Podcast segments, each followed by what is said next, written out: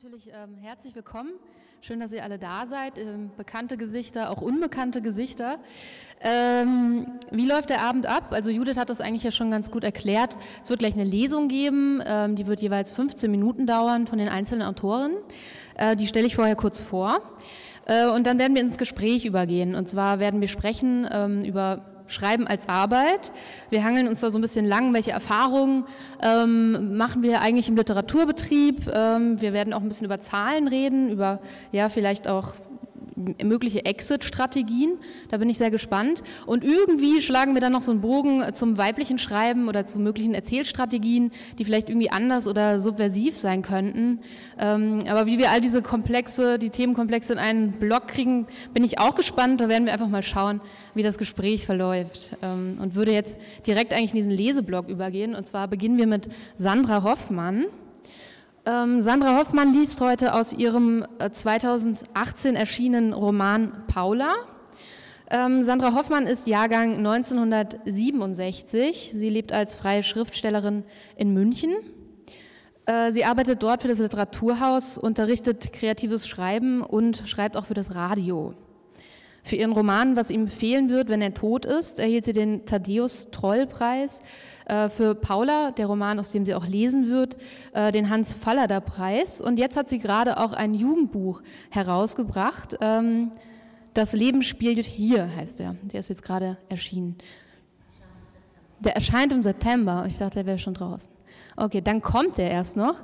Äh, vielleicht sprechen wir da auch noch mal so ein bisschen drüber, über die Möglichkeiten, genau im Jugendbuch vielleicht anders zu schreiben als in, in, in anderen Romanen. Genau, dann würde ich jetzt äh, Sandra Hoffmann auf die Bühne bitten und äh, freue mich auf die Lesung aus Paula.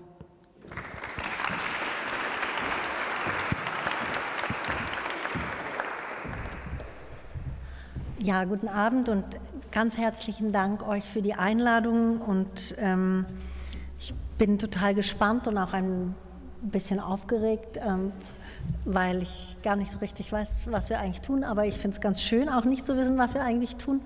Und ähm, ich habe mir aus Paula mh, hm, jetzt nicht irgendwie spezielle Stellen ausgesucht, in denen es irgendwie um Frauen geht, sondern eigentlich habe ich mir überlegt, dass ich den Anfang des Textes lesen möchte, weil der so ein bisschen ähm, auch die Struktur des Textes erzählt oder auch dieses Nachdenken über diesen Text, ähm, das irgendwie mehr, erstmal viel mehr Raum eingenommen hat, als, ähm, glaube ich, sonst mein, mein Schreiben oder das Nachdenken meines Schreibens ähm, Raum einnimmt oder über mein Schreiben Raum einnimmt. Und ähm, da können wir ja nachher auch drüber sprechen.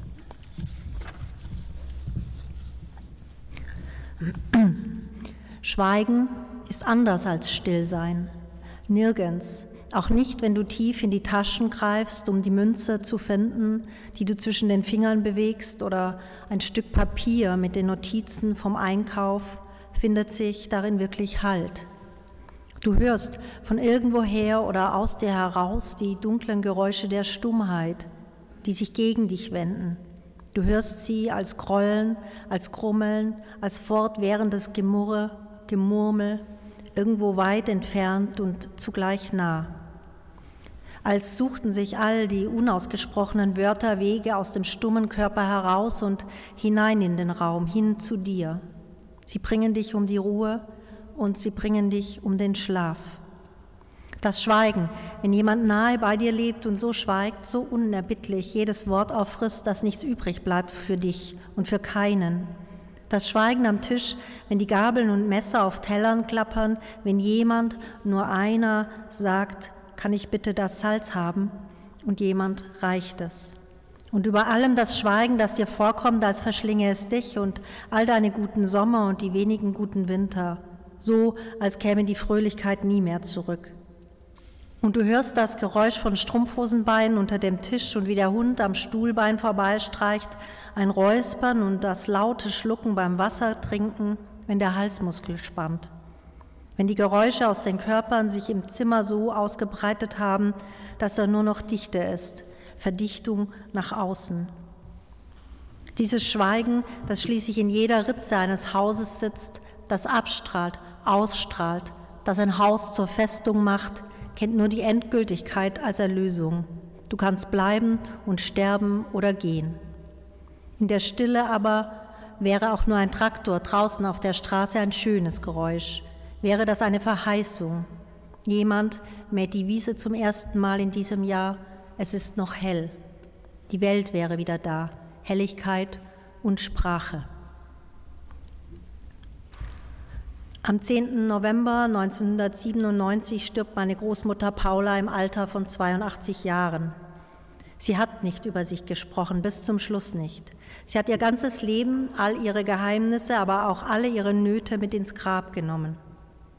Wenn ich morgens durch den Park laufe, den See umrunde und höre, wie die Schwäne und Enten schnattern, wenn ich den Mandarinenten zusehe, die wie bunte Punkte zwischen den anderen Enten leuchten, denke ich häufig an meine Großmutter, die seit 18 Jahren tot ist, und ich denke an meine Eltern. Ich würde Ihnen gerne den Park zeigen, die Hunde, die mir regelmäßig auf meiner Laufstrecke begegnen, die schönen Stellen an den Nebenkanälen des Eisbachs, deren Oberfläche ab und zu eine Weide streift. Die Männer, die vor ihrer Personaltrainerin auf der Erde liegen und anstrengende gymnastische Übungen machen oder gegen kleine Boxsäcke schlagen, die in den Bäumen hängen, wieder und wieder und wieder, damit sie stark werden, für was auch immer.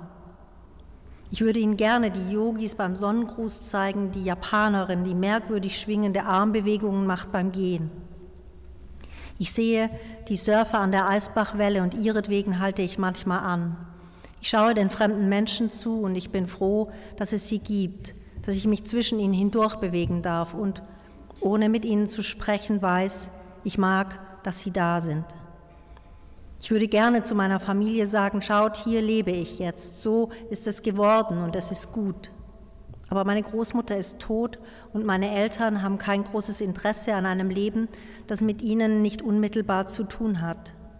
Ich spreche beim Laufen mit ihnen, ich zeige ihnen in Gedanken diese Welt und immer gerate ich darüber in eine Traurigkeit.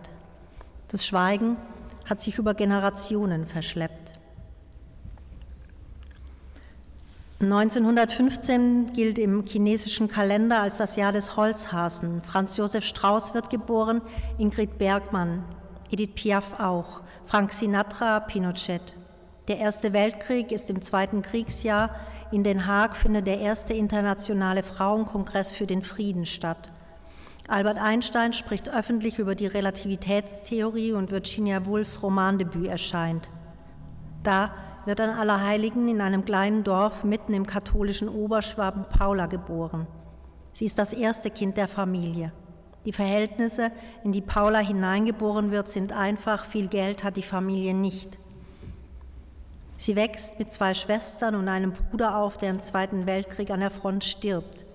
Von seinem Tod erzählte sie wieder und wieder, öfter als ich es hören wollte. Er ist gestorben im Krieg. Das war ihre Erzählung. Sie bestand aus fünf Wörtern. Als sie starb, endete das Leben einer Frau, von deren Geschichte ich nicht viel weiß. Sie hat einen Weltkrieg erlebt, zwei Kinder geboren. Sie hat vom deutschen Wirtschaftsboom profitiert. Sie war ohne Ausbildung und deshalb Gastarbeiterin im eigenen Land. Reinemacherfrau hieß der Beruf, den sie ausübte. Manchmal spüre ich ihre Stimme, ich höre ihr zu, so wie ich ihrer Schwester Marie zugehört habe, auch sie ist bereits tot. Ich höre ihr zu, so wie ich meiner Mutter zugehört habe, die längst schon aufgehört hat, über das Schweigen ihrer Mutter zu sprechen. Alle ihre Stimmen höre ich. Sie bilden keine Einheit, sie kommen und gehen, sie verbergen sich gerne. Wenn ich ihnen zu nahe komme, flüchten sie. Jedenfalls kommt es mir so vor. Ich denke, dass es möglich sein könnte, mit ihrer Hilfe das Leben von Paula zu erzählen. Ich will es ergründen. Sie war meine Großmutter. Ich bin eine unzuverlässige Erzählerin. Ich lag auf der analytischen Couch. Ich habe mein Leben reflektiert. Ich habe versucht, die Wege, die ich gegangen bin, nachzuvollziehen, die vergangenen Stürme in mir zu verstehen, um die kommenden besser aufhalten zu können. Ich bin gut darin geworden. Man kann sich hier auf mich verlassen. Man kann sich darauf verlassen, dass ich alles, was ich nicht mehr weiß, alles, was ich nie gewusst habe, alles, was ich unbedingt wissen will, erfinden werde. Wie anders soll es möglich sein, das zu entfalten, was ich nie wusste, neben dem, was ich noch sehr genau weiß? Wie erzählt man, was in Träumen immer wiederkehrt, Alb oder Angst oder die dunkle Ahnung einer Bedrohung, die bis in mein heutiges Leben reicht? Wie erzählt man, was am Tag als Bild heranhuscht und wieder weg? Und warum ich seit sieben Jahren nicht mehr auf dem Friedhof war oder nur einmal, heimlich? Was ich zum Beispiel nicht erfinden muss, wie sich die Haut meiner Großmutter im Gesicht angefühlt hat, wie ein Veilchenblütenblatt, fast durchscheinend, wie unberührt. Keine Furchen meanderten hindurch, nur feine Linien, Spuren, Zeichen, wie Vögel sie im Schnee hinterlassen. Und ihren Geruch kenne ich noch heute, warm und nicht sauer, mild und nicht grob. Ihr Duft war besser, als sie selbst war, weicher, zärtlicher, Niemals roch sie alt. Wenn ich will, spüre ich den warmen Großmutterleib und die Wand mit der Raufasertapete. Dazwischen sehe ich mich selbst liegen in den Nächten nach den Albträumen. Zwischen Großmutters Händen bewegt sich ihr Rosenkranz und sie zündet geweihte Kerzen an. Manchmal streift, das, manchmal streift mein Gesicht das ihre. In einer Schublade ihrer Kommode lagen unter den Gesangbüchern mit und ohne Goldschnitt und allerlei kleinen Heftchen und Heiligenbildchen eine bunte Pappschachtel aus einer Konfiserie, eine stabile Strohschachtel, ein wahrscheinlich selbstgemachtes blaues Album mit rot-weißen Applikationen auf der Vorderseite. Alle waren voller Fotos. Darauf Menschen verschiedenen Alters, sehr viele Männer, davon wiederum einige Soldaten. Männer auf Motorrädern, Mann vor Auto, Männer auf dem Feld, Männer vor Schiffen, vor Panzern, vor Wald, Männernamen auf Kreuzen, Männer mit Männern in schicken Autos, seltener Männer mit Frauen im Auto. Manche der Männer tragen Arbeitsanzüge, wie ich sie aus Dokumentationen über Zwangsarbeiter kenne. Viele tragen Uniform. Es gibt Männer in eleganten Anzügen, Männer mit Krawatte, mit Fliege, Männer mit Monokeln, lässig gekleidete, smarte Männer. Auch dunkelhäutige Männer in Uniform, vermutlich marokkanische Männer, rechtssicher sogar. Männer mit fröhlichen Gesichtern, Priester, Schwarze und Weiße im Gewand, Ministranten. Mein Vater strahlend und gut aussehend bei der Hochzeit mit meiner schönen Mutter. Keine echten Familienfotos, außer jenen von Familien, die mir vollkommen unbekannt sind. Frauen. Die Schwestern von Paula, Marie und Theresia, die drei Schwestern mit einem Kind, die Tochter von Theresia, die Tochter von Theresia und meine Mutter. Meine Großmutter Paula mit einem Schwimmreif in einem kleinen See. Paula neben einem schönen Mann in der Wiese, lange weiße Handschuhe zum geblümten Kleid. Paula mit dem gleichen Mann auf einem großen Motorrad. Paula am Grab eines Mannes, der einmal ihr Bräutigam war. Paula und fünf andere Frauen an einem Küchentisch fröhlich. Frauen in Gruppen aufgestellt wie der Gymnastikverein, Paula mit ihrer Mutter, Paula mit einer fremden Frau und fremden Kindern und so weiter. Paula, wie sie bei der Hochzeit ihrer Tochter auf die märchenhaft schöne Braut schaut, düster, freudlos, am düstersten die Augen in ihrem strengen Gesicht. Paula mit Handtasche in der Blumenwiese, finsterer Blick, Margariten in der Hand. Der graue Dutt streng geknüpft, das eingebundene Bein unter dem Kostüm. Daneben meine Mutter im Bleistiftrock mit tupierter Kurzhaarfrisur und Sonnenbrille, wie immer ziemlich Audrey Hepburn, und wie sie mit ihren hohen Pumps auf einem Feldweg schreitet, als sei das die Champs-Élysées. Ich erkenne mich, ein Mädchen mit einer jungen Frisur im grünen Kleidchen, das nicht mit der Kamera kokettiert. Meine Großmutter Paula auf dem Ledersofa mit Marie, meiner Mutter und mir. Meine Mutter schaut aus, als sei sie einem jungen, schicken Modejournal entstiegen. Marlene-Hosen, eine Bluse, die heute Etro wäre, die Frisur, die lackierten Fingernägel. Sie ist 26 und so schön, dass ich den Blick nicht abwenden kann. Und dann sehe ich es. Meine Mutter fühlt sich falsch an diesem Ort. Ich sehe diesen dunklen, melancholischen Blick. Ich sehe, dass sie nicht da ist, wo sie sitzt. Und ich sehe Paula und Marie, die sich um mich, das Kind mit der Puppe und den ausnahmsweise einmal schlecht geschnittenen Haaren kümmern. Sie kümmern sich wie immer. Ich bin sechs Jahre alt und auf dieser Foto ich bin sechs Jahre alt auf dieser Fotografie, das weiß ich, weil meine Haare mit sieben und acht Jahren länger waren, weil ich mit diesen halblangen, glänzenden Mireille Mathieu-Haaren, die ich nur kurze Zeit tragen durfte, und in echten Glocks und Latzrock aus Jeansstoff einmal auf der Isolabella am Lago Maggiore das Mädchen sein durfte, das seiner Mutter in nichts nachstand. Danach kam das Haar wieder ab. Es gibt keine Ordnung in den Fotokartons. Es gibt Bilder und Bilder, hunderte klein und etwas größer, solche, die ausschauen, als seien sie unendlich viele Male in den Händen gedreht und gewendet worden, und andere vergilbt zwar, aber wie unberührt. Von manchen gibt es gleich mehrere Abzüge, als habe jemand vorgehabt, sie zu verschenken. Und es bleibt nicht aus, dass die Fotografien in meinen Gedanken beginnen, ein Eigenleben zu führen, dass sie sich über den Kopf von Paula hinweg an mich wenden. Du darfst uns erzählen, sagen sie, wie auch immer du willst, wir sind da. Sie sind Verführer, sie tun so, als gäben sie bereitwillig alles preis. Aber sie bleiben im Widerstand, wortlos, Papier. Danke.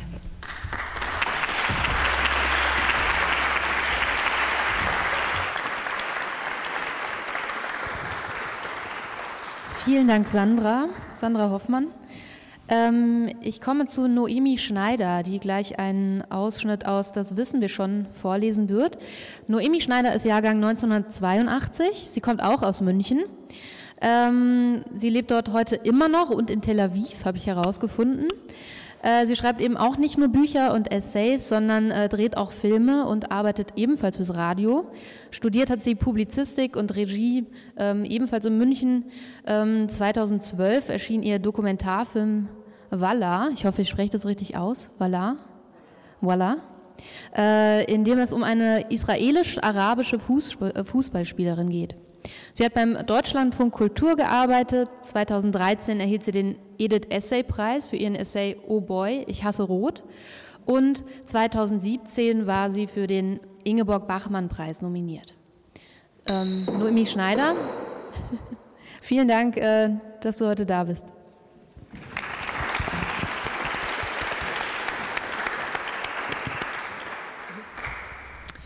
Ja, ich freue mich auch sehr, hier zu sein. Ich habe aus meinem Roman jetzt ein paar Schlaglichter ausgewählt ähm, im Hinblick auf den heutigen Abend. Es geht um eine namenlose Ich-Erzählerin oder im Zentrum des Romans steht eine namenlose Ich-Erzählerin um die 30. Die ist Filmemacherin und pleite und äh, sie hat mal einen Film gemacht, da hat sie einen Sandsturm in Echtzeit beobachtet, drei Stunden lang, und der kam nicht so an. Und ähm, deshalb arbeitet sie in einem verpackungsfreien Supermarkt. Und eigentlich möchte sie auch bei ihrer Mutter wieder einziehen, aber aus verschiedenen Gründen klappt das nicht und es würde jetzt äh, zu weit führen. Und ich habe jetzt aus dem Alltag dieser Ich-Erzählerin ein paar Szenen rausgesucht. Vor fünf Jahren wurde der Bahnhof komplett saniert. Früher gab es in dem Bahnhof ein Reisebüro und Mitarbeiter. Heute gibt es Automaten, Barrierefreiheit, keine Toiletten, die Wartehalle ist nicht beheizt, Rauchen ist verboten und die Kneipe nebenan ist immer geschlossen. Auf dem Bahnsteig steht eine Schaffnerin mit Rollkoffer. Die Anzeigetafel behauptet, dass der Zug circa zehn Minuten Verspätung hat. Ein Nazi geht über die Gleise obwohl das Betreten der Gleise verboten ist, aber leider kommt kein Zug. Die Schaffnerin fragt, ob ich Feuer habe. Die Schaffnerin hat aufgeklebte blaue Fingernägel, blauen Lidschatten und eine tiefe, rauchige Stimme. Sie ist müde. Der Zug fährt mit 20 Minuten Verspätung in den Bahnhof ein. Er ist leer. Die Schaffnerin öffnet eine Abteiltür und sagt, probieren Sie doch mal das Frauenabteil aus, ist ganz neu. Wir sind doch nicht in Indien. Probieren Sie es einfach mal, dann kann ich Sie gleich befragen. Wir sind nämlich noch in der Testphase. Meinetwegen. Die Schaffnerin setzt sich mir gegenüber, klappt ihr Tablet auf und tippt darauf herum. Weshalb haben Sie sich für das Frauenabteil entschieden? Hab ich ja nicht. Aus Sicherheitsgründen, aus Platzgründen weiß nicht, sagt die Schaffnerin, ohne aufzuschauen. Weiß nicht. Wie beurteilen Sie Komfort, Sauberkeit und Service im Vergleich zu den anderen Abteilen? Besser, schlechter, kein Unterschied, weiß nicht. Kein Unterschied. Würden Sie sich wieder für das Frauenabteil entscheiden? Auf jeden Fall eher nicht. Nein, weiß nicht. Eher nicht. Weshalb nicht? Mangelnde Sicherheit, mangelnde Sauberkeit, mangelnder Service aus Platzgründen, weiß nicht. Weiß nicht. Haben Sie Anmerkungen, Verbesserungsvorschläge? Ich hätte lieber wieder Raucherabteile. Für Frauen, für Raucher. Das war es auch schon. Vielen Dank für Ihre Zeit. Im Radio neben der Kasse rappt Echo Fresh für Frauke zur Melodie von Every Breath You Take. Jedes Flüchtlingsheim reiß ich für dich ein, jeder Asylant wird am Bad verbrannt, Frauke nur für dich. Jeder Reisebus wird vorm Heim bespuckt, jedes Zugabteil ist jetzt kopftuchfrei, Frauke nur für dich. Ich summe mit und schreibe Projektbeschreibungen. Das Gute an dem Supermarktkassenjob ist, dass es WLAN gibt und vormittags in der Regel nicht viel los ist. Eine ältere Dame legt zwei Kiwis auf das Band. 2,43. Die Dame räuspert sich. Darf ich Sie etwas fragen? Natürlich. Ich gebe ihr das Wechselgeld und schenke ihr ein strahlendes Lächeln. Wer ist das? Sie deutet auf das Radio. Ein deutsch-türkischer Rapper, sage ich. Weshalb will er Asylanten verbrennen? fragt die Dame streng. Sie war bestimmt mal Oberstudienrätin. Ich beginne mit der Textinterpretation und stelle meine Vielseitigkeit an der Kasse unter Beweis. Die Dame zieht einen Kugelschreiber und einen Block aus ihrer Handtasche und macht sich Notizen. Das gefällt mir, sagt sie. Das besorge ich für meine Tochter, die ist in der CSU.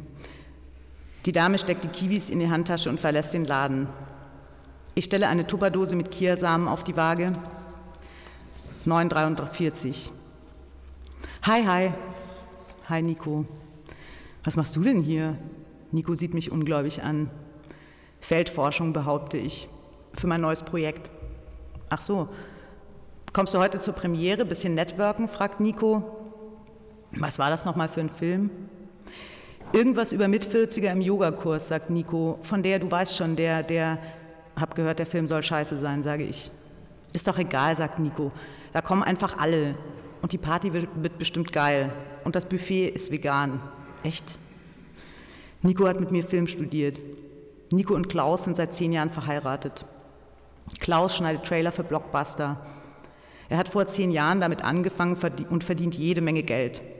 Klaus ist eigentlich Regisseur, aber er hat bislang nur Kurzfilme gedreht. Irgendwann kam er auf die Idee, Trailer zu schneiden. Er war einer der ersten. Nico hat bei Klaus ein Praktikum gemacht, da war Nico 20 und Klaus 35. Auf ihrer Hochzeit vier Jahre später trug Klaus einen Leopardenlederanzug. Klaus versucht seit vier Jahren, seinen ersten Langfilm zu finanzieren, aber die kanadischen Co-Produzenten sind gerade auf dem Rückzug. Nico schreibt Drehbücher, Exposés und Treatments für später.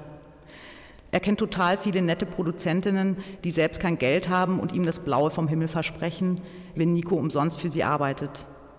Das amortisiert sich irgendwann, sagt Nico, seit fünf Jahren. Nico verbringt viel Zeit auf Premieren und Partys beim Networken. See you soon. Ja, bis dann, sage ich. Ich gehe schon lange nicht mehr auf Premieren. Auf Premieren und Partys stehen immer dieselben Produzentinnen rum, die sagen, wenn du was hast, dann schick's mir sofort. Ich schicke dann immer was sofort. Und dann schreiben die Assistenten, mit denen die Produzentinnen ihre Ehemänner seit Jahren betrügen, nach acht Wochen, interessant, dafür haben wir leider gerade keine, passt irgendwie nicht in unser. Die Redakteure in den öffentlich-rechtlichen Sendeanstalten sind genauso. Allerdings müssen sie die Absagen selber schreiben. Und genau genommen können sie nichts dafür, denn sie sind von ihren Abteilungsleiterinnen abhängig. Die Abteilungsleiterinnen haben die Budgethoheit. Als gut aussehende junge Nachwuchsregisseurin kriege ich, wenn die Redakteure motiviert sind, Gesprächstermine bei den Abteilungsleiterinnen. Bei den Gesprächsterminen bietet die Abteilungsleiterin mir und dem Redakteur in der Regel als erstes Weißwein an. Den lehnen wir selbstverständlich ab. Während sich die Abteilungsleiterin ungeniert vor uns betrinkt und nicht mit anzüglichen Bemerkungen spart, sitzt der Redakteur daneben und ich versuche sachlich zu bleiben, bis die Abteilungsleiterin die zweite Flasche öffnet. Am Ende eines Gesprächstermins kriege ich mit Sicherheit einen Klaps auf den Arsch und, wenn ich Glück habe, einen zweiten Gesprächstermin. Der Redakteur, der selbstverständlich eine Teilzeitaffäre mit der Abteilungsleiterin hat, entschuldigt sich danach bei mir für seine Chefin. Ich habe festgestellt, dass sich das nicht amortisiert. Ich schreibe ungestört Projektbeschreibungen, bis meine Schicht zu Ende ist. Ich gehe mit Judith und Hannah auf eine Lesung in eine Barbuchhandlung. Die Lesung war Judiths Idee. Die Autorin ist eine angesagte lesbische Modejournalistin. Sie ist 43 und will endlich ein Kind ohne Mann. Davon handelt das Buch und von ihren Erinnerungen an die bewegten 90er. Statt zu lesen, unterhält sie sich mit der Moderatorin, denn die ist eine Bekannte von ihr aus den bewegten 90ern. Anschließend darf das Publikum Fragen stellen. Dabei stellt sich heraus, dass überwiegend Freunde der Autorin aus den bewegten 90ern im Publikum sitzen, die alle dieselben Fragen haben. Alle tragen schwarz. Nach der Lesung gehen wir in ein vollgestopftes Ladenlokal. Nach drei Weißwein fängt Hannah an zu heulen und sagt, ich will kein Kind. Hannah ist Foodfotografin und seit drei Jahren verheiratet. Ihr Mann ist Manager in einem großen Konzern und die Hälfte der Woche in einer anderen Stadt. Ihr Mann will Kinder, er hat nie etwas anderes behauptet und hat Hannah jetzt vor die Wahl gestellt. Entweder sie kriegt endlich ein Kind oder er lässt sich scheiden. Denn alle ihre Freunde haben schon Kinder und das ist der Deal. Und Hannah wird schließlich auch nicht jünger. Wir nehmen Hannah in die Arme. Wieso willst du denn kein Kind? Weil dann alles vorbei ist, sagt Hannah bestimmt. Ich kann nicht mehr trinken und nicht mehr rauchen und nicht mehr machen, was ich will. Dann bin ich Mutter und sonst nichts. Judith und ich verständigen uns mit Blicken, dass wir uns einig sind, dass Hannas Mann das allerletzte ist. Allerdings sind wir uns auch darin einig, dass ihre Argumentation vollkommen schwachsinnig ist. Judith hätte gerne Kinder, aber ihre Tinder-Bekanntschaften wollen von dem Thema nichts wissen. Judith ist Ärztin und arbeitet seit zwei Jahren auf der neonatologischen Station der Uniklinik. Wenn die Mutter dem Baby keinen Namen gibt, dann heißt das auf der Station nur Säugling, erzählt Judith. Die meisten Mütter geben den Babys keine Namen. Sie vergessen es einfach, denn das Erste, was sie tun, wenn sie wieder bei Bewusstsein sind, ist die Schränke nach Medikamenten abzusuchen. Das Krankenhaus bemüht sich um diese Fälle, um schwangere Junkie-Mütter, deren Ungeborene eigentlich keine Überlebenschance haben. Das ist gut für die Statistik, sagt Judith. Sie kommen, weil es ihnen egal ist, ob das Kind in ihrem Bauch stirbt oder nicht. Sie stimmen nur zu, das Kind auszutragen, weil sie während der Schwangerschaft die Drogen von der Klinik kriegen. Die Säuglinge können nicht alleine atmen und liegen dann zitternd in einem Inkubator auf Cold Turkey, 32 Wochen alt, bis sie jemand adoptiert.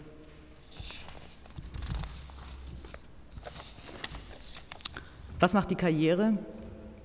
Läuft, lüge ich und erzähle irgendwas von Ausschreibungen, Förderanträgen und Finanzierungsengpässen. Ich sitze im Auto neben Boris, einem erfolgreichen Filmemacher. Boris ist 15 Jahre älter als ich. Er hat erfolgreiche Filme gedreht und Preise gekriegt.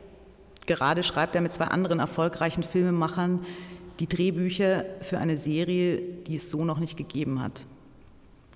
Boris besitzt eine Eigentumswohnung in der Stadt und einen denkmalgeschützten Bauernhof auf dem Land eine Frau und ein entzückendes Kind. Und manchmal nimmt er mich mit und dann reden wir über seine Projekte oder die Frauenquote. Genau genommen redet er. Er ist gegen die Quote und die meisten Frauen in der Branche, die er kennt, sind auch gegen die Quote, weil sie keine Quotenfrauen sein wollen. Wie alle Männer in der Branche, die er kennt, hat er keine Lust auf Quotenfrauen, denn wenn er sich vorstellt, statt mit zwei Männern, mit einem Mann und einer Quotenfrau an der Serie, die es so noch nicht gegeben hat, arbeiten zu müssen, dann wäre das ja vor allem ein Stigma für die Frau, weil die da nur mitmachen darf, weil sie eine Frau ist. Wieso machst du keine Spielfilme? fragt er mich und redet weiter, ohne die Antwort abzuwarten. Die Mehrheit der Frauen, die mit ihm an der Filmhochschule Regie studiert haben, haben sich nämlich alle über kurz oder lang auf Essay oder Dokumentarfilm verlegt, die unerfolgreichsten Genres überhaupt. Vielleicht liegt sowas Frauen einfach mehr, mutmaßt er. Als Spielfilmregisseur müsse man eben auch mal auf den Tisch hauen und das könnten die meisten Frauen einfach nicht so gut, sich Respekt verschaffen.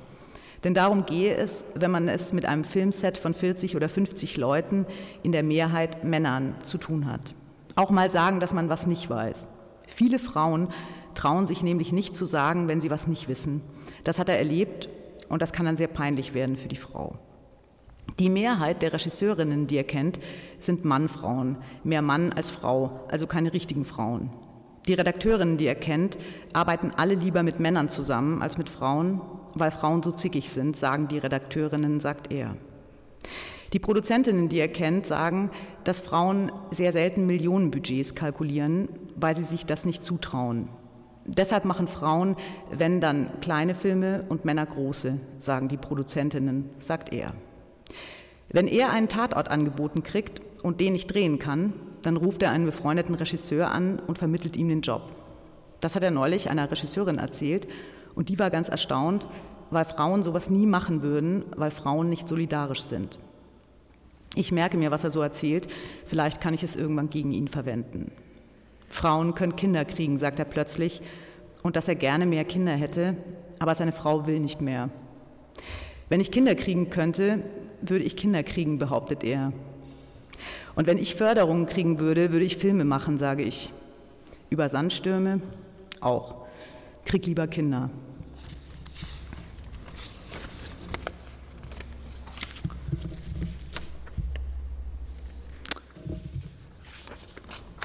Was willst du?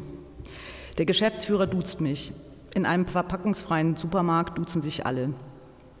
Genau genommen mag ich es nicht, von nicht mit mir befreundeten älteren Männern geduzt zu werden. Der einzige ältere Mann, der mich duzen und Schatzi zu mir sagen darf, ist Elias. Elias steht seit zehn Jahren am Anfang meiner Straße an einem Obst- und Gemüsestand. Der Winter macht ihm zu schaffen und die Wiesen. Im Winter frieren ihm fast die Hände ab, Während der Wiesen muss er die ganze Zeit aufpassen, dass ihm die Betrunkenen nicht aufs Obst kotzen. Elias fragt mich jeden Morgen, wie es mir geht, und ich antworte fast immer wahrheitsgemäß.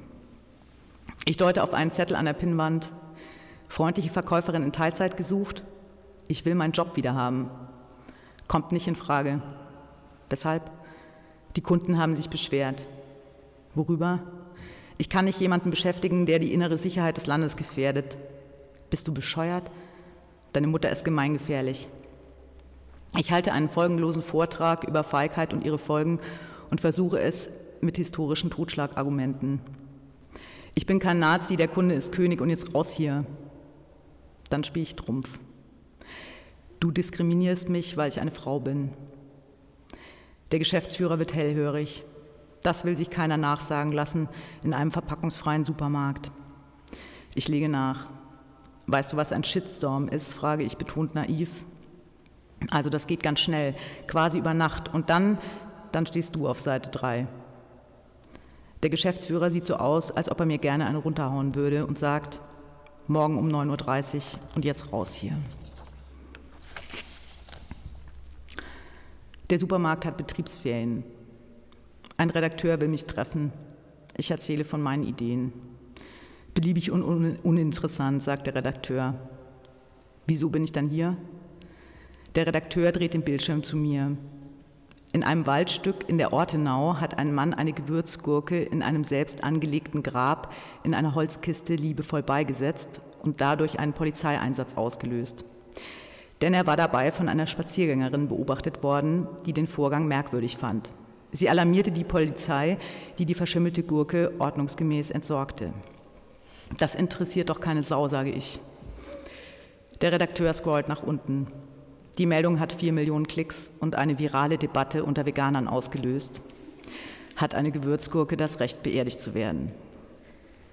Hat eine Gewürzgurke das Recht, beerdigt zu werden, wiederholt der Redakteur feierlich.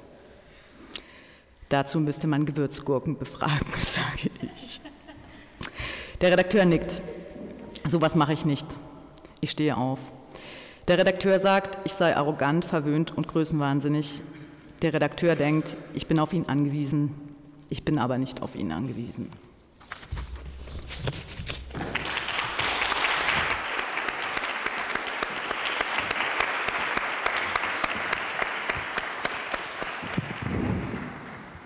Vielen Dank euch beiden nochmal. Ähm, bevor wir so ein bisschen auch auf die Textstellen eingehen, ähm, dachte ich, wir nähern uns dem Abend eher ja, aus so einer Metaebene, weil als ich mich vorbereitet habe und dachte, okay, Schreiben als Arbeit, war ähm, eigentlich meine erste Assoziation ähm, Schreiben und Geld. ähm, und dachte, ja, wir steigen einfach ein mit der Frage, könnt, könnt ihr euch mit dem Schreiben eigentlich finanzieren? Vielleicht ist die Frage auch so ein bisschen müßig, weil ich eben bei der Vorstellung auch schon gesagt habe, was ihr noch alles andere eigentlich macht, aber vielleicht macht ihr das einfach, weil ihr richtig viel Lust drauf habt. Ähm, genau, und werft mal so die Frage rein. Vielleicht fängst du mal an, Noemi. Also äh, aufgrund der Tatsache, dass eigentlich auch die ganzen anderen Arbeiten alle immer mit Schreiben zu tun haben, amortisiert sich das in irgendeiner Weise schon. Aber es gibt immer noch, also auch fürs Radio ist es ja Schreiben, auch für, ja, Artikel schreiben. Aber es ist nicht, nicht leicht. Also man denkt sehr viel über Geld nach. Wie ist es bei dir, Sandra? Bei mir ist es eigentlich ganz ähnlich. Also ich, ähm,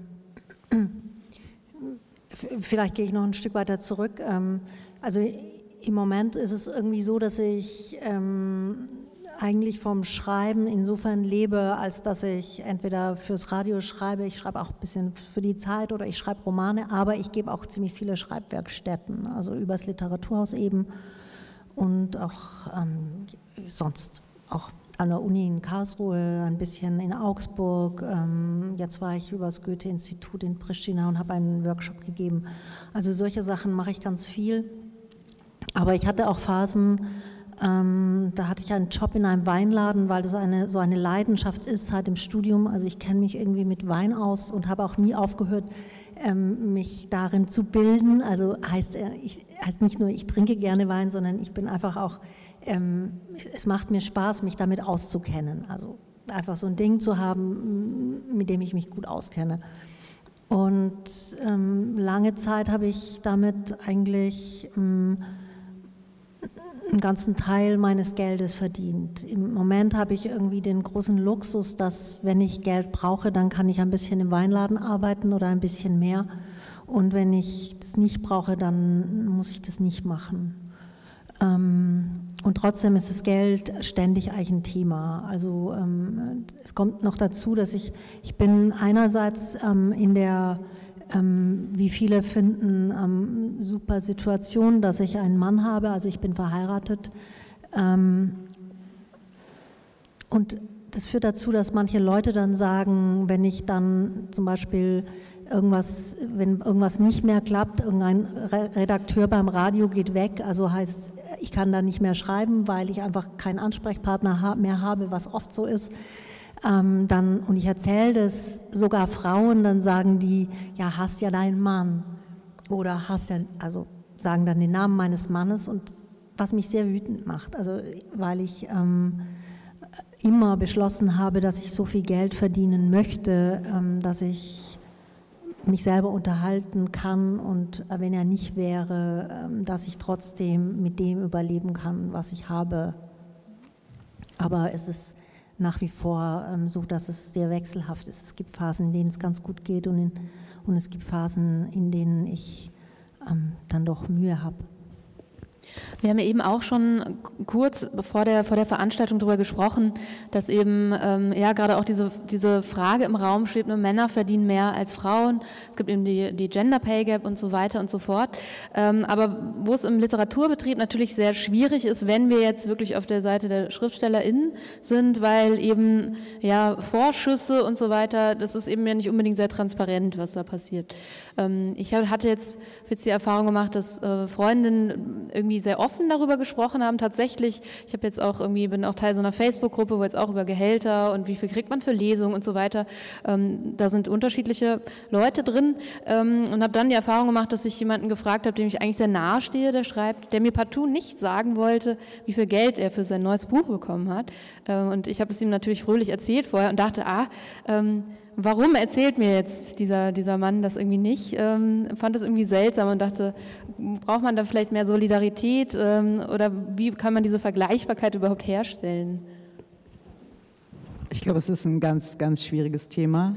Also Geld und äh, überhaupt über Geld zu sprechen, was aber natürlich auch immer viel mit Neid zu tun hat oder solchen Sachen, ne? weil wir reden ja auch, wenn wir wenn man zum Beispiel auch über Vorschüsse oder solche Sachen spricht, wenn man jetzt in der Branche mit Leuten spricht, die sozusagen Vorstellungen davon haben, was bestimmte Zahlungen bedeuten, aber wenn man mit anderen Leuten, die von außerhalb kommen, dann sagen, was, du kriegst für ein Buch so viel Geld oder so wenig Geld, ist es, glaube ich, ganz, ganz schwierig mit diesen, also ja, also ich glaube, das würden,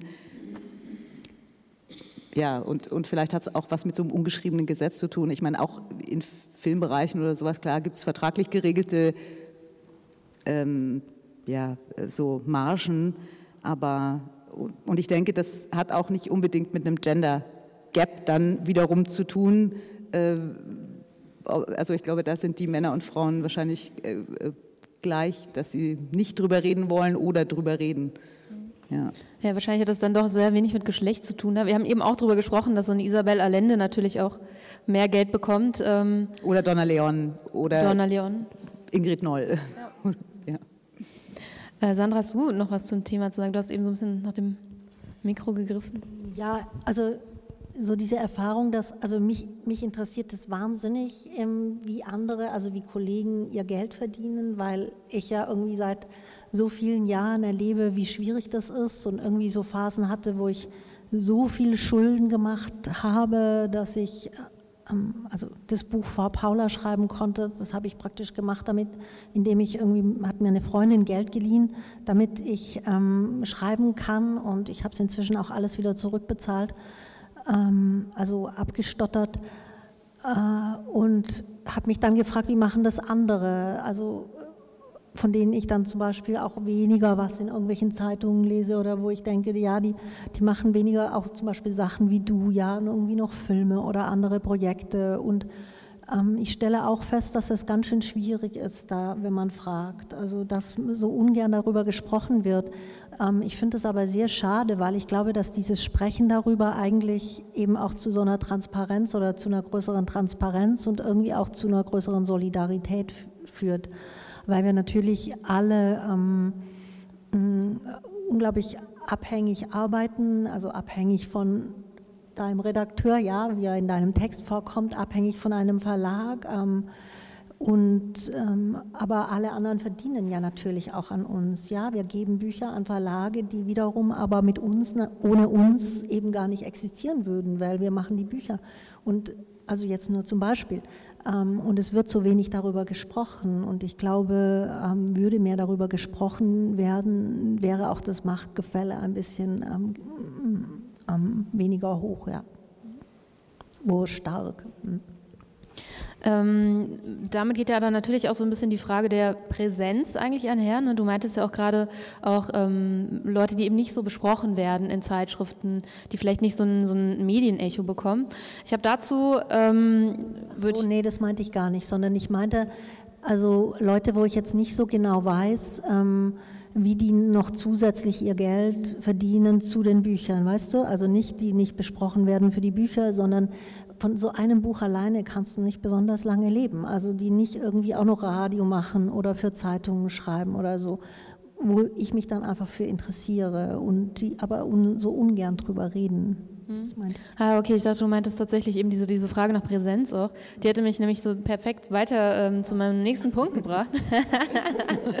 das hatte schon nahe, kann ich aufgreifen. Ähm, 2017 hat nämlich Nina George im Börsenblatt einen Artikel über den Macho-Literaturbetrieb veröffentlicht. 2017 ist ja jetzt auch schon wieder zwei Jahre her, was irgendwie, ich habe das Gefühl, da ist schon wieder einiges passiert. Äh, die MeToo-Debatte läuft irgendwie. Ähm, wir, wir haben diese Veranstaltung hier, also selbst hier an der Uni ist super viel passiert in dem Bereich. Äh, ich würde da trotzdem jetzt ein paar Zahlen rausnehmen, um auch mal zu gucken, ähm, wie ist das eigentlich mit dieser Präsenz und auch Repräsentation. Äh, genau, im Macho-Literaturbetrieb schreibt sie nämlich, dass äh, in Leitmedien wie der Zeit, der SZ, der FAZ, dem Spiegel und so weiter 25 Prozent Frauen an Rezensionen mitwirken. Das heißt, wir haben 25 Prozent an Autoren, die Rezensionen schreiben. Kritiken über Autorinnen finden zwischen 10 Prozent, was der häufigste Wert, und 24 Prozent statt, also eher im unteren Bereich. Ähm, in der Brigitte streikt der Frauenanteil, erreicht aber auch selten Parität.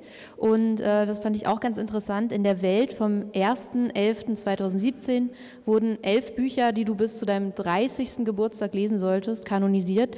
Und die waren alle von Männern. Und ähm, zehn drehten sich auch um eine männliche Hauptfigur.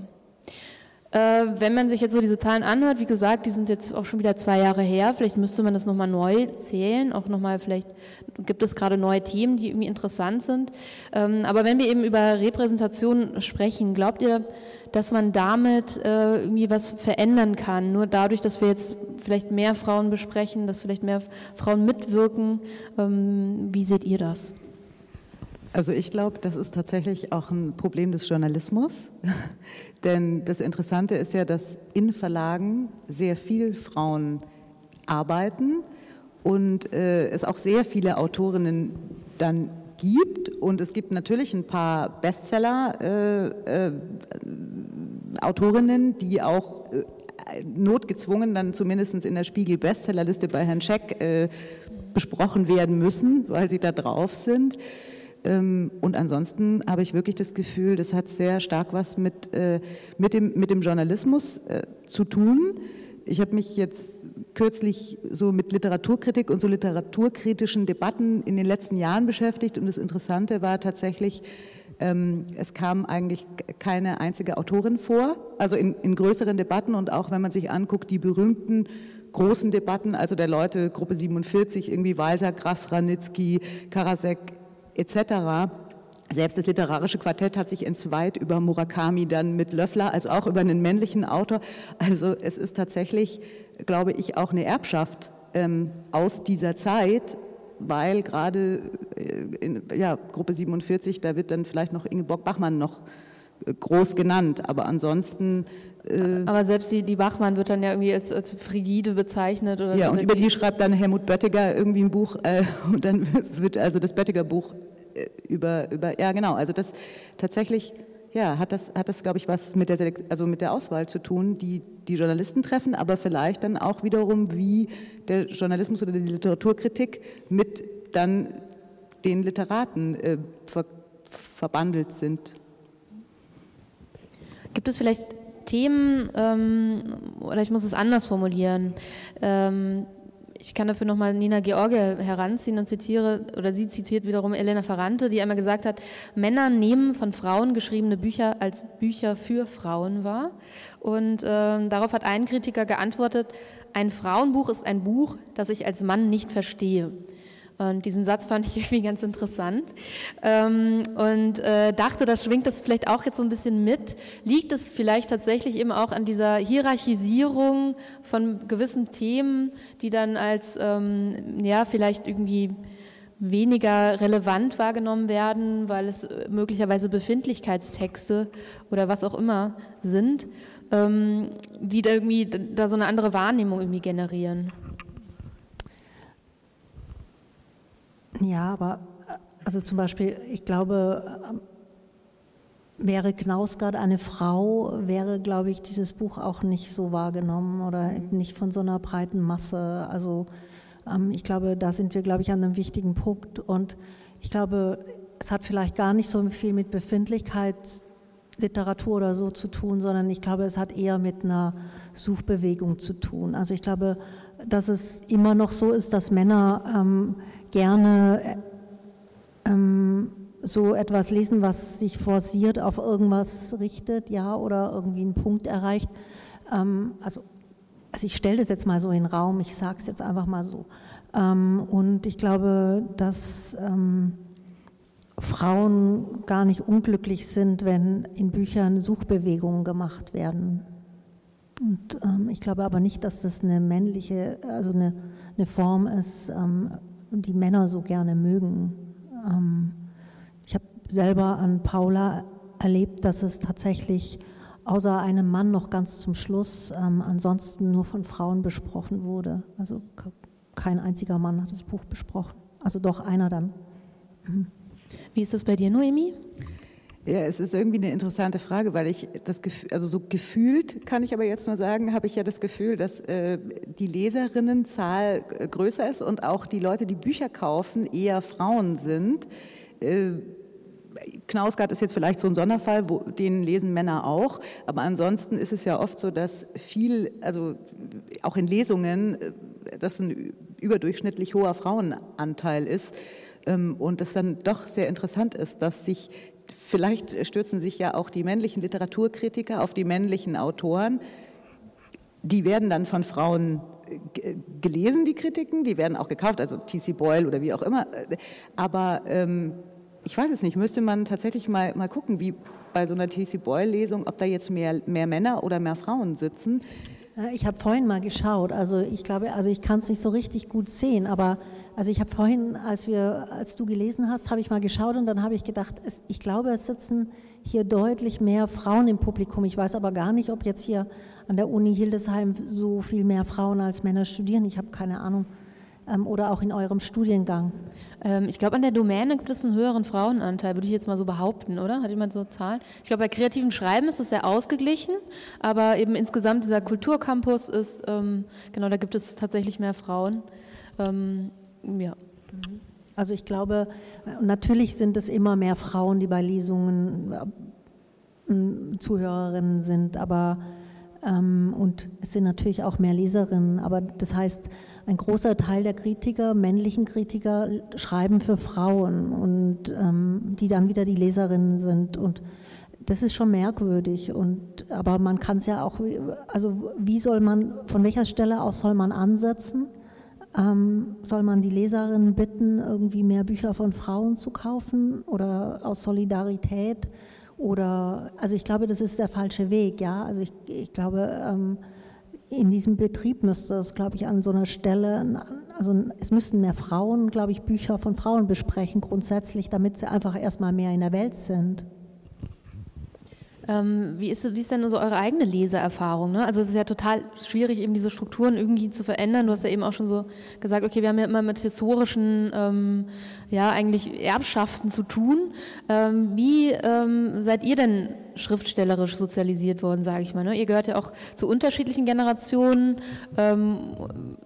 Ich würde jetzt auch sagen, ich habe, glaube ich, einfach fast nur männliche Autoren gelesen, bis, bis ich irgendwie Anfang 20 war und dann gemerkt habe, ah, okay, warum eigentlich? Das würde mich jetzt bei euch interessieren, wie das irgendwie vonstatten ging.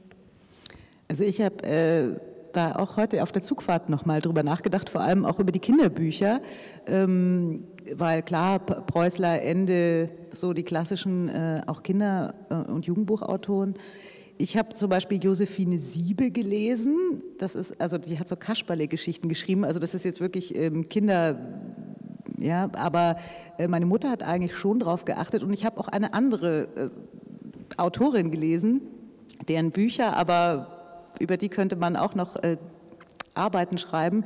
Äh, Magda Trott heißt die und die Reihe, die die geschrieben hat, heißt äh, Pucki. Äh, Försters Pucki. Es ist äh, mehrbändig, so ein bisschen wie das Nesthäkchen, so in dieser Art. Aber tatsächlich standen bei uns äh, im, im, im, Bücherschrank doch einige äh, Autorinnen und äh, natürlich dann auch äh, Virginia Woolf und, und, und äh, ähm, Sylvia Plath und, und, so. Das kam dann später. Also die waren schon ähm, präsent, auf jeden Fall, ja. Und bei dir, Sandra?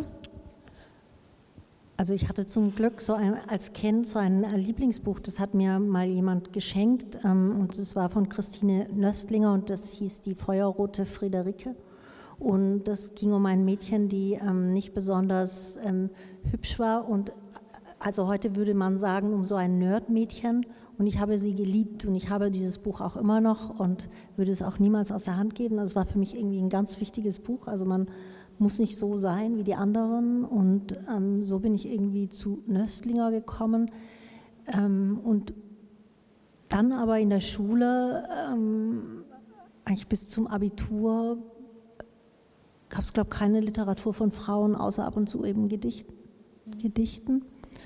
Und ähm, dann ist aber irgendwie, als ich so 16 war, sind schon Sachen passiert. Nämlich da habe ich dann angefangen, diese ähm, Maxi Wander und so, also diese ganzen ähm, sich doch ähm, feministisch entwickelnden Frauen zu lesen und mich auch sehr dafür interessiert. Mm, und aber dass ich wirklich so bewusst anfing, Frauen, also auch klassische Literatur von Frauen zu lesen, war, glaube ich, wirklich erst während des Studiums. Also so mit Marlene Strerowitz oder so. Das habe ich irgendwie, also es war, waren Entdeckungen eigentlich für mich. Und ich bin auch nicht, also in einem Bücherhaushalt aufgewachsen. Ich bin eher mit so, also es wurde schon gelesen, aber eben, ähm, eben so äh, Thriller und Abenteuerliteratur und so, also nicht klassische Literatur. Ich glaube, bei uns war auch so das höchste der Gefühle Karl May, da hatten wir alle Wände. Den habe ich auch gelesen, aber ich habe auch äh, zum Beispiel Jane Austen, also äh, viel und, und Bronte und, und also so, das war bei uns auch sehr, sehr stark eigentlich, ja. Also. Aber äh, ich habe eben auch gehört, du kommst quasi aus einer schreibenden Familie, deine Mutter schreibt. Ähm, vielleicht sprechen wir auch so ein bisschen über euer schriftstellerisches Selbstverständnis. Wie ist dann, gab es dann für dich quasi irgendwie ich stelle mir das dann irgendwie einfacher vor, dann irgendwie auch zu schreiben, wenn man irgendwie so eine Mutter hat oder auch ein Vorbild? Äh, oder wie ging dieser Prozess irgendwie vonstatten? Ach, das ist ganz schlimm, schwierig, würde ich sagen. Also meine Mutter schreibt aber, die schreibt keine Romane, die schreibt äh, Kinderbücher und Bilderbücher. Ähm, und das ist natürlich auch nochmal eine ganz andere Sache, weil man da ja auch immer mit, mit Illustratoren äh, zusammenarbeitet und auch sehr international und das ja auch so eine universelle Sprache ist dann vom Schreiben. Aber ich habe eigentlich mich da nie dran getraut ans, ans Schreiben, weil ich auch so einen Respekt immer vor all den Vorbildern hatte, die, die ich hatte und das Level so hochhängt und ich auch heute würde ich das Wort Schriftstellerin kann ich eigentlich nicht verwenden. Ich sage halt auch, ich bin eine, die schreibt. So.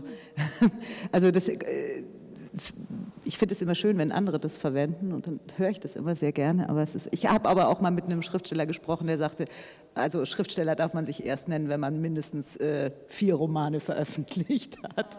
Und hatte er vier Romane veröffentlicht? Ja, ja, ja natürlich. hatte er. Aber, aber genau, er hat nämlich gesagt, das Wort Autor verbittet er sich. Also er, er, wird, er muss immer Schriftsteller genannt werden. Aber das darf man. Ja, nee, genau. Deswegen ähm, habe ich mich da auch über, über den Essay tatsächlich so hingetastet ähm, und, äh, und habe immer noch einen, einen, einen wahnsinnig äh, hohen Anspruch natürlich an mich und ich glaube, es ist auch total schwer in einer Familie, ähm, also mit meiner Mutter zum Beispiel ist es auch so, vieles gefällt ihr überhaupt nicht, was ich schreibe. Ne? Und das ist ja auch so was, ähm, was dann irgendwie privat, also das Schreiben ist was Öffentliches, aber gleichzeitig gibt es dann in der Familie natürlich so Konstellationen, wo man sagt, also man hat dann einen Roman und man weiß, der gefällt meiner Mutter nicht. Ne? Das ist nicht schlimm natürlich, aber es ist trotzdem was, was halt irgendwie blöd ist. So und manchmal. Also deswegen ist es eher ähm, auch eher ein bisschen, bisschen anstrengend, glaube ich, wenn, wenn, wenn man das, ja, wenn man in die, derselben Profession sich bewegt. Das finde ich irgendwie ganz interessant, eben auch so, ähm, dass du es wie so fast ablehnst, dich selbst Schriftstellerin zu nennen oder das vielleicht auch so eine An Anmaßen findest. Ähm, irgendwie ein interessanter Punkt, gerade wenn man sich irgendwie auch so anschaut, wie definieren sich eigentlich ähm, Frauen auch in ihren Berufen und das ist, glaube ich, viel selbstverständlicher für einen Mann ist zu sagen, hey, ich bin Autor. Ähm, und äh, genau, ich, ich erlebe das irgendwie auch selbst oft, wenn man mit Freunden unterwegs ist und die schreiben, die sagen dann, ja, natürlich, ich bin Autor. Und ich denke mir dann immer, uh, okay, was sage ich jetzt eigentlich, was mache ich überhaupt? Und dass irgendwie so eine größere Unsicherheit irgendwie besteht. Äh, Sandra, du nickst, ist das bei dir ähnlich? Ja, ich traue mich das auch erst seit nach dem dritten Buch. Also ich hätte auch am Anfang niemals, also ich habe das auch immer gesagt, ich würde mich niemals trauen, irgendwie Schriftstellerin zu nennen inzwischen schon. Also jetzt irgendwie so nach sechs Büchern ist das, glaube ich, schon auch mein Selbstverständnis. Also ich glaube, ich kann einfach nichts anderes besser. Also oder ähm, ja, also ich also es gibt ja nichts anderes. Also ähm, und ich komme tatsächlich leider, ähm, leider oder ich weiß auch nicht, auf jeden Fall komme ich halt irgendwie aus einer Familie, in der das eigentlich nicht so, ein, so gewürdigt wird oder so ein Ansehen hat. Ich, ähm, mir ist ähm, heute Nachmittag wieder eingefallen. Ähm, vielleicht vor zwei Jahren oder so ähm, hat meine Mutter am Telefon erzählt, sie hatte jemanden getroffen ähm, und bei der ich mal, als ich Anfang 20 war, ein Praktikum gemacht hätte und die hat gefragt, was ich denn mache. Und dann hat meine Mutter gesagt, ja, dann wusste ich jetzt gar nicht so richtig, was ich sagen soll. Ja, und dann was hätte ich Ihnen sagen sollen? Dann habe ich gesagt, naja, ähm, Schriftstellerin. Und ich merkte dann aber selber, wie ich wirklich erschüttert war eigentlich, also und selber auch mich so in Frage gestellt habe, weil ich dann dachte, jetzt habe ich fünf Bücher geschrieben und ähm, oder viereinhalb, also vier und drei Viertel, da war kurz vor Paula erschienen ist oder so, also eigentlich fünf schon geschrieben, ja, aber und, und, und meine Mutter stellt es immer noch in Frage, also äh, möglicherweise eben auch aus einer selber, ähm, aus so einer möglicherweise weiblichen Sicht, die das gar nicht für sich als Wert sieht, sowas, ähm, so einen schöpferischen Beruf zu haben oder so, oder vielleicht auch aus diesem Gefühl, ähm, das sie hat, dass ich immer wieder irgendwie einfach, dass sie denkt, naja, ähm, die muss so kämpfen, genügend Geld zu verdienen damit oder so. Ähm, aber also es hat mich sehr erschüttert und äh, inzwischen und seither sage ich es irgendwie viel aufrechter noch und denke, nee, ähm, das ist schon so. Aber ich habe auch nichts dagegen, wenn man sagt, dass ich Autorin bin. Das ist in Ordnung. Ich glaube, darf ich, äh, ich, ich glaube, das ist äh, ein total wichtiger Punkt, den du gerade angesprochen hast. Ähm, die Wertschätzung auch dieses Berufs in einer Gesellschaft, in der äh, der Kapitalismus äh, so zugeschlagen hat, ähm, dass die Künste, wenn sie nicht äh, sozusagen da konform gehen und eben nicht erfolgreich sind im Sinne von Messbarkeit. Ne? Also das ist ja auch oft die Frage, die Leute stellen, wenn man ein Buch äh, veröffentlicht hat und dann sagen die, oh, und jetzt verdienst du richtig viel Geld, oder? dann sagt man immer so, ja, ähm, da muss sich jetzt erst der Vorschuss äh, amortisieren sozusagen. Also das dauert, bis man ähm, viel Geld verdient. Also zum Beispiel in Österreich ist es auch so, ich glaube, das sind 5000 Exemplare, dass man auf der Bestsellerliste schon steht in Österreich. Ne? Und 5000 verkaufte Bücher, das ist nicht so viel Geld. Also diese, diese Wertschätzung und ich glaube, diese, diese Selbstzweifel, die man auch hat, wenn man schreibt, denn wenn man sich dann also wenn man dringend Geld braucht und man bewirbt sich dann äh, um Jobs und dann guckt man so diesen Lebenslauf an und dann ist der so herrlich kreativ. Ne? Der ist für Leute aus der Branche ist das schon ein, ein, toller Lebenslauf, weil es sind tolle Verlage, in denen man Bücher veröffentlicht hat. Man hat an den einschlägigen Wettbewerben teilgenommen, man war präsent. Aber äh, für einen Personalberater, der diesen Lebenslauf sieht, da ist er halt herrlich kreativ. Aber ansonsten ist da nichts. Ne? Also nicht viel. Und ach, Sie schreiben Bücher, ah, interessant.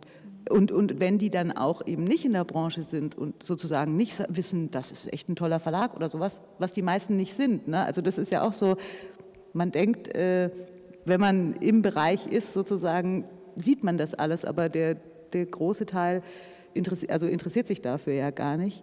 Das ist genauso wie mit den Kritikern sozusagen. Auch die Namen der meisten Kritiker kennt überhaupt niemand, Verlagsnamen, Autorinnen kennt auch viele, viele nicht.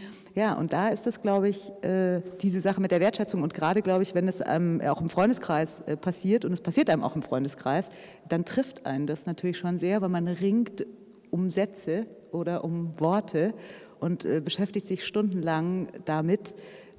Ja, und jemand anderer, der verdient halt in der Zeit irgendwie 50.000 Euro. Ähm, wenn, du, wenn du schon von, von den einschlägigen Wettbewerben sprichst, wir haben ja eben auch schon über den Ingeborg-Bachmann-Preis gesprochen, da würde ich gerne nochmal hin. Und zwar, ähm, genau, war Noemi 2017 für den Ingeborg-Bachmann-Preis nominiert. Und äh, stimmt das, dass du den Text mit dem Titel Fifty Shades of Grey gelesen hast? Ja, genau. Aber das, meine, genau, ja, diese aber Referenz. Grey, Grey mit, äh, mit AI. Genau. Genau, ja. genau. und äh, der ähm, genau besprochen wurde. Ich lese mal vor das Zitat von subtilem Humor durch ein vom subtilen Humor durchzogener Text voller Anspielungen auf die Welt von Konsum und Popkultur. Äh, es wurde auch viel über Glaubwürdigkeit diskutiert. Dein Text wurde aber eben auch in diese Kategorie Chicklit ähm, eingeordnet. Vielleicht klären wir hier noch mal ganz kurz, was das sein soll für, für die Leute, denen das kein Begriff ist. Ähm, oder möchte einer von euch vielleicht was sagen dazu? Nein, ich habe es nämlich bis vor einer halben nee, vor einer Stunde auch nicht gewusst. Genau, das war das eigentlich auch interessant, dass du zu dem Zeitpunkt auch eigentlich nicht wusstest, was das überhaupt sein soll. Ähm, genau, wir können es, glaube ich, kurz zusammenfassen. Das sind eben diese Texte ähm, wie Sex in the City, die in den 90ern geschrieben wurden, also diese Kolumnen oder Bridget Jones, Der Teufel trägt Prada, wo es eben um ähm, ja, Protagonistinnen geht, die eigentlich ähm, ja, irgendwie auf der Suche nach einem Mann sind, irgendwie recht selbstbewusst in der Welt stehen ähm, und ihr Leben dreht sich dann irgendwie doch hauptsächlich darum, Kleider einzukaufen oder ihr Gewicht zu regulieren, genau in dem Modus. Ähm, wenn du das ja aber gar nicht wusstest, was das da bedeutet und es erst nachhinein irgendwie so klarer wurde, ähm, genau, wie, wie hat sich das dann doch für dich angefühlt, weil es ja doch im Grunde ein Begriff ist, der doch eher leicht abwerten, würde ich jetzt mal gesagt, so, so mutmaßend gemeint ist. Ähm, wie hat sich das für dich angefühlt, dass das irgendwie so hierarchisiert wurde? Ähm also dadurch, dass ich das, äh, diesen Begriff ja wirklich nicht kannte, äh, hat, also habe ich den gar nicht so eingeordnet erstmal. Ähm, ich glaube, also ähm, äh, also in, in dem Text, äh, in dem Bachmann-Text geht es nicht um Männer. Deswegen sozusagen trifft es eigentlich schon fast gar nicht zu.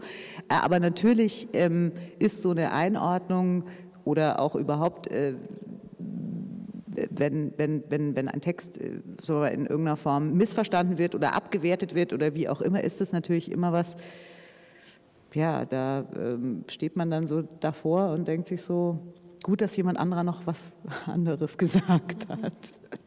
Ich frage mich dann auch, ob ein Text von einem Mann, dann der, der über Girls schreibt und, und irgendwie ähm, T-Shirts, das wäre dann einfach halt ein popliterarischer Text. Ne? Und dann gibt es dafür halt direkt wieder diesen Begriff Chicklit. Ähm, was haltet ihr von dem Begriff Fräuleinwunder? So diese Judith Herrmann ähm, Literaturbewegung, so auch aus den 90ern?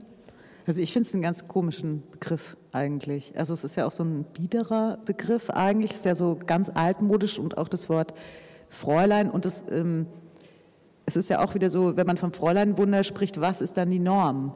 Also was ist das, das Wunder Männer, Ja, und, und dann muss aber die Norm ist dann äh, das Männerfeuerwerk sozusagen oder so, ne? Also und deswegen dann gibt es irgendwie das Fräuleinwunder.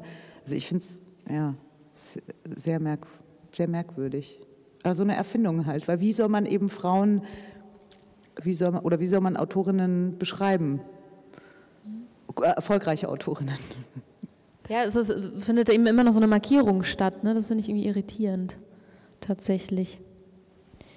Naja, es ist aber ja auf jeden Fall, also Fräulein ist ja, also ist ja eigentlich kein Begriff mehr, den man, den man so verwendet und vor allem, ich weiß auch gar nicht, wie hierarchisch man den, diesen, diesen Begriff betrachten muss. Ja, also eine Frau ist, ist irgendwie schon, ist eine, die irgendwie entwickelt ist und, ähm, und ähm, ein Mann hat normalerweise ja, oder? Also wenn man Fräulein sagt man ja zu unverheirateten Frauen. Mhm. Also ist eine, ist eine mm, Frau eine, die verheiratet ist und also einen Mann hat und ähm, also hat es eine Wertung, ja, denke ich. Und ich glaube aber, so war es gar nicht gedacht. Ich finde aber trotzdem, dass man es so anschauen kann, weil ähm,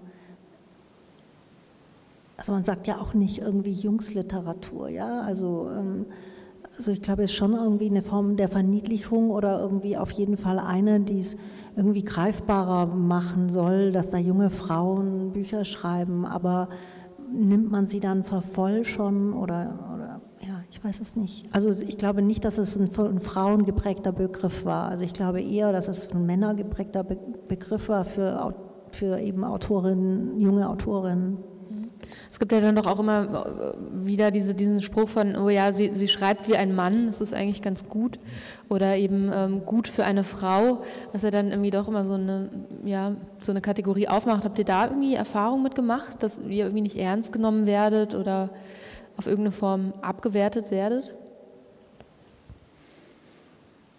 Also ich äh, in der Form könnte ich das jetzt nicht sagen, aber ich glaube, vielleicht hat das auch immer viel mit Genre dann zu tun, je nachdem, in, in was für einem Genre man sich bewegt. Also, da, dass das vielleicht dann schneller ähm, passieren kann.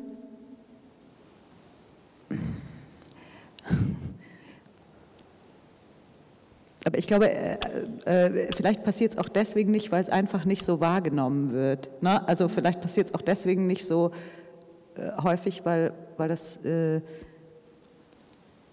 weil besprochen werden natürlich oft dann schon, also entweder die schon arrivierten Autorinnen oder eben ähm, junge Autorinnen, wo aber vielleicht dann auch einfach noch irgendein anderes Thema mit besprochen wird, anstatt nur der Roman, sondern vielleicht auch die Biografie der Autorin. Ähm, also da kommt dann immer noch was drauf. Also ja. Das passiert dann doch tatsächlich sehr häufig, dass dann auch die roten wallenden Haare mit dem feurigen Schreibstil irgendwie gleichgesetzt werden.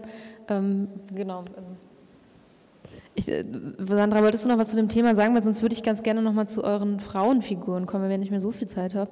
Und zwar ähm, schreibst du ja über deine Großmutter oder über eine Erzählerin, die über ihre Großmutter ähm, spricht.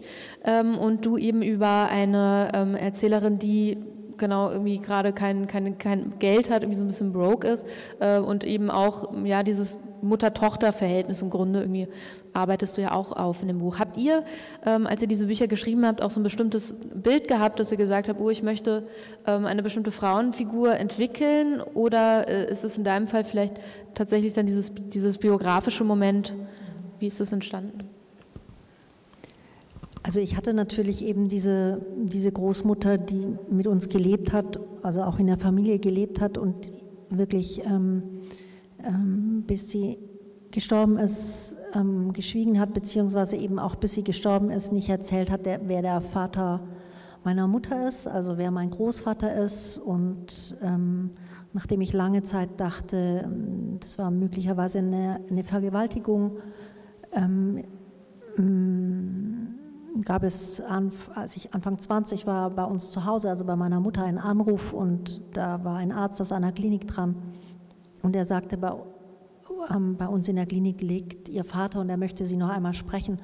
Und meine Mutter hat vor Schreck oder vor Entsetzen oder was auch immer den Hörer aufgelegt und es war, da gab es noch die Wählscheibe. Ähm, damit war das irgendwie durch. Also äh, Sie hat es überhaupt auch erst sechs Wochen später erzählt, dass das passiert ist. Ähm, und damit hat sich aber für mich natürlich auch dieser große Schrecken aufgelöst. Ja, es musste, musste ja eine Geschichte geben. Ähm, also diese Frau hat mich interessiert, die irgendwie diese Familie eigentlich so ein Erbe hinterlassen hat, nämlich ähm, das Schweigen. Und mit, das mag jetzt privat klingen, finde ich aber also gar nicht privat, weil ich nämlich glaube, dass es ähm, ziemlich, ein ziemlich politisches Thema ist, dass ähm, die Männer dieser Kriegsgeneration oder ja, ähm, dass über die schon ganz schön viel geschrieben wurde und ähm, auch viel nachgedacht, aber über die Frauen eigentlich ziemlich wenig. Und ähm, ich glaube, dass es ähm, dieses Schweigen und auch dieses Nachdenken über dieses Schweigen im Privaten, das bis heute reicht, eigentlich auch ein ganz politisches Thema ist und also auch wieder ein Frauenthema und eben auch die, Frau, die Frage, wie man sich, ähm, ähm, welchen, welchen Platz man sich nimmt und wie man sich ähm, platziert und zeigt und, ähm, und ähm, ja.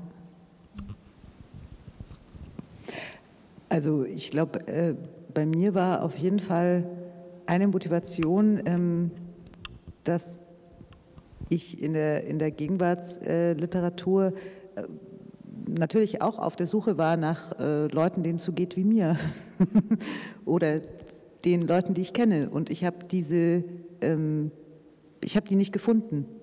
Ne? So, also äh, Frauen. Es gibt schon ein paar Männerfiguren, die, die ähnlich auch irgendwie, also es sind dann auch oft gescheiterte Schriftsteller oder wie auch immer, die sich so durchschlagen.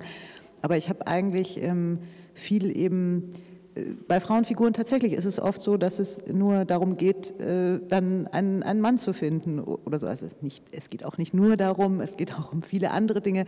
Aber so jemand, der sich so bewegt in diesem Stadt-Land, Gegenwart, zwischen Politik und irgendwie ähm, ja, Verlorenheit.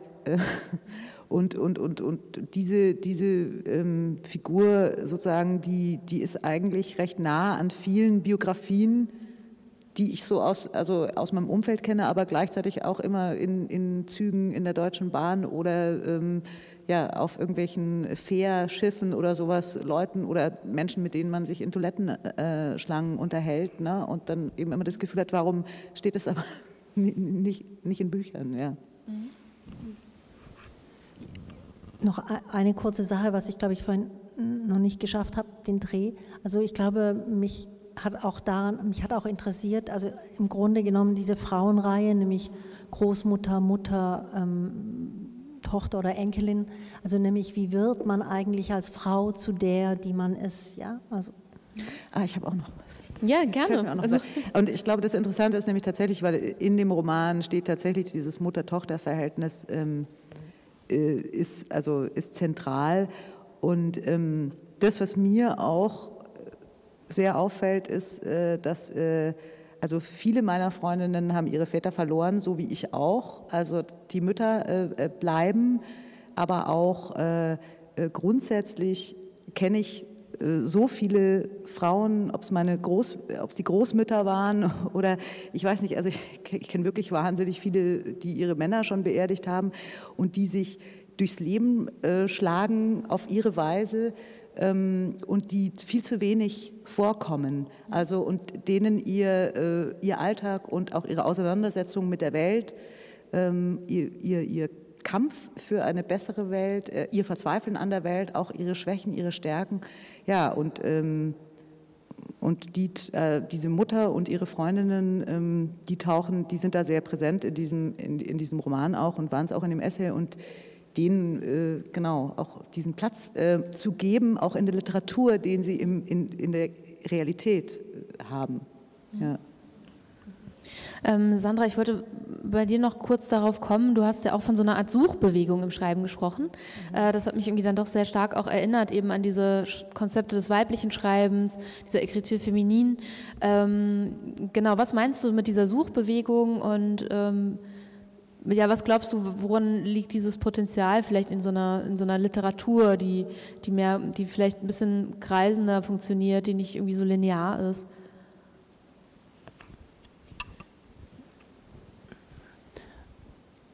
Also ich glaube, so eine, dass eine lineare äh, Literatur einen ja immer sofort irgendwie so bei der Hand nimmt und, ähm, und in gewisser Weise führt und ähm, eben auch in gewisser Weise dann ein, ein bisschen mehr Bescheid weiß als eine Literatur, die irgendwie eben fra also ähm, sich in sich bewegt und auch ohne Blot, ähm, also ohne klassischen Blot ähm, gestaltet ist. Und ähm, ich glaube, dass sie Raum gibt. Also ich habe noch nie äh, bei keinem meiner Bücher so stark erlebt wie bei Paula, auch nach Lesungen. naja, vor allem eigentlich interessanterweise in der Generation meiner Mutter, aber auch äh, bei jüngeren Frauen, wie sehr ähm, Frauen irgendwie interessanter, aber auch Männer. Also auch in der Schweiz hatte ich mal eine Lesung auf einem, auf einem Dorf und dann habe ich gedacht, da waren ganz viele Männer und dann habe ich irgendwie total Angst gekriegt, weil ich dachte, Gottes Willen irgendwie, was denke, was, also ja, ich habe schon gemerkt, alle Vorurteile kommen, ja, die, die können damit gar nichts anfangen und so und hatte riesig Sorge, weil der ganze Gemeinderat da nämlich war. Und dann habe ich gedacht, oh Gott, äh, was passiert jetzt und so. Und das Interessante war aber, dass sie danach plötzlich anfingen, Geschichten zu erzählen von sich und von der Familie und von zu Hause und äh, von ihrem Bruder oder von ihrem Vater. Und plötzlich irgendwie so eben in diese Lücken, die eigentlich ein Suchtext, glaube ich, lässt, ja, reingegangen sind und ihre eigene Biografie plötzlich angefangen haben neu zu schreiben oder überhaupt mal zu schreiben oder neu zu denken oder überhaupt mal zu denken. Und ich hatte wirklich einen, eigentlich einen ziemlich coolen Abend da in der Schweiz mit ganz schön viel, viel Wein und so, aber und dem Gemeinderat. Ähm, aber das hat, das war wirklich merkwürdig. Also es war vollkommen unbegründet und ähm, also ich glaube, so ein Text, also eben so eine Form des Schreibens oder eine Art des Schreibens ähm, lässt einfach Raum ähm, Raum für ähm, die eigene Biografie oder das eigene Nachdenken oder das eigene Andocken. Also man ist nicht nur in der Geschichte des anderen, sondern man ist zwangsläufig auch in der eigenen. Ähm, ich war letztens auf einem Talk von Hélène Sixou, die als letzte Frage ähm, die äh, zum Schluss gefragt wurde, wie sie ähm, ja jetzt prognostiziert, wie geht der Feminismus ja gerade irgendwie vonstatten findet, MeToo und so weiter, wie geht das eigentlich in Zukunft, wie wird es in den nächsten zehn Jahren aussehen? Und die meinte, ähm, sie kann es nicht sagen, aber der Kampf ist nicht vorbei. Also sie hat tatsächlich von einem Kampf gesprochen. Ähm, und das wollte ich jetzt zum Schluss, um es noch ein bisschen abzurunden, weil eben ja auch aus unterschiedlichen Generationen kommt, unterschiedlichen Jahrgängen. Wie nehmt ihr gerade den Diskurs ähm, wahr und ähm, welche Erfahrungen habt ihr damit gemacht? Wie denkt ihr, wird es vielleicht weitergehen in Zukunft? Oder habt ihr vielleicht irgendwie gar keinen Kontakt überhaupt zum, also dir würde ich jetzt mal unterstellen, dass du dich sehr viel wahrscheinlich damit auch auseinandersetzt, eben auch ähm, aufgrund deines Essays, der in der Edith äh, erschienen ist. Also ich, ähm, das ist jetzt natürlich so ein Riesenthema, ne?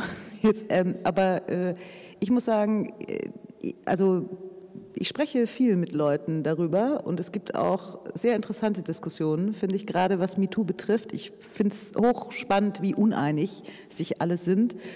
Und ich gehöre äh, auf jeden Fall zu den Leuten, die das gut fanden. Und das nur als Mini-Beispiel sozusagen. Als äh, Charlotte Roach sich damals geäußert hat, äh, dass ihr einer auf den Hintern nur äh, gehauen hat, glaube ich, also nicht nur gehauen, ne, oder sie am Hintern berührt hat, aber jetzt auf jeden Fall so eine Geschichte, äh, wo sehr stark darüber gesprochen wurde, ob das jetzt, was auch immer das sei. Und ich äh, dann nur so gemeint habe, ich finde das grandios wenn man äh, das äh, auch äußert, äh, weil ich das so zumindest erlebt habe auch schon, dass ich ich finde es angenehmer, wenn jemand im Aufzug von mir wegrückt, als auf mich draufrückt, ja, sozusagen.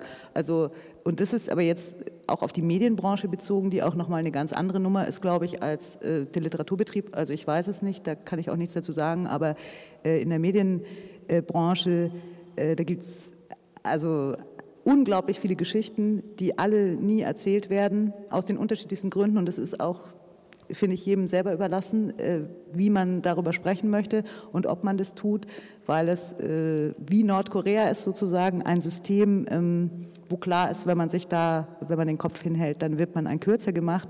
Und deswegen finde ich, dass auch solche Kinkerlitzchen sozusagen, also wenn sich dann andere, wenn andere sagen, das ist doch ein Kinkerlitzchen, äh, finde ich das eigentlich ganz befreiend, das äh, auszusprechen, weil ich glaube, dass sich dadurch etwas verändert, auch wenn es natürlich dann wieder in andere Richtungen sozusagen hochspringt.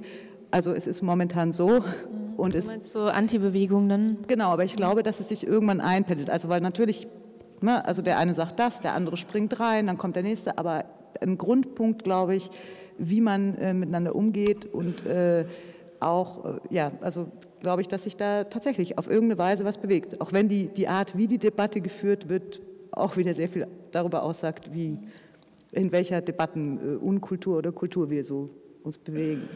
Ja. Ist das für dich ein Thema, Sandra? Absolut, ja. Also ich kann mich im Grunde genommen eigentlich nur anschließen und eigentlich nur noch hinzufügen, dass ich glaube, dass es einfach ähm, ähm, gut und notwendig ist, ähm, Machtgefälle anzusprechen. Also und, ähm, und es gibt immer noch so starkes Machtgefälle, also zwischen Mann und Frau und also egal, ob das jetzt im Privaten ist oder im, im ähm, im Öffentlichen. Ja, und äh, ich, egal in welche Richtung das im Moment schlägt, aber ich glaube, es geht um Wahrnehmung und ähm, diese ganze MeToo-Debatte hat dazu, dazu geführt, dass wir, also dass wir alle, ich glaube in jeder Generation, also in meiner sehr, nochmal darüber sehr viel gesprochen wird. Und ich habe ja eigentlich schon mal, also als ich noch sehr jung war, so 16, 17, wahnsinnig viel darüber nachgedacht. Und dann dazwischen äh, habe ich das Gefühl gehabt, hat sich das alles irgendwie eigentlich, es gab immer Alice, Alice Schwarzer, ja, und sonst ähm, ist eigentlich nicht so viel passiert. Und ähm, seit Margarete Stokowski, die ich ähm, bewundere, auch für ihre ähm, Kolumne, ähm, passiert einfach wieder ganz schön viel. Und ähm, ja, nicht nur in Deutschland, es passiert überall was. Und ich, ich denke, dass es äh, uns verändert, wenn wir anfangen, darüber nachzudenken. Und äh, deshalb, klar, also wir müssen sprechen. Ähm, ich bedanke mich bei euch, dass ihr da wart. Das war ein tolles Gespräch. Danke nochmal für die Lesung. Ähm, ich moderiere hiermit jetzt auch den Abend ab.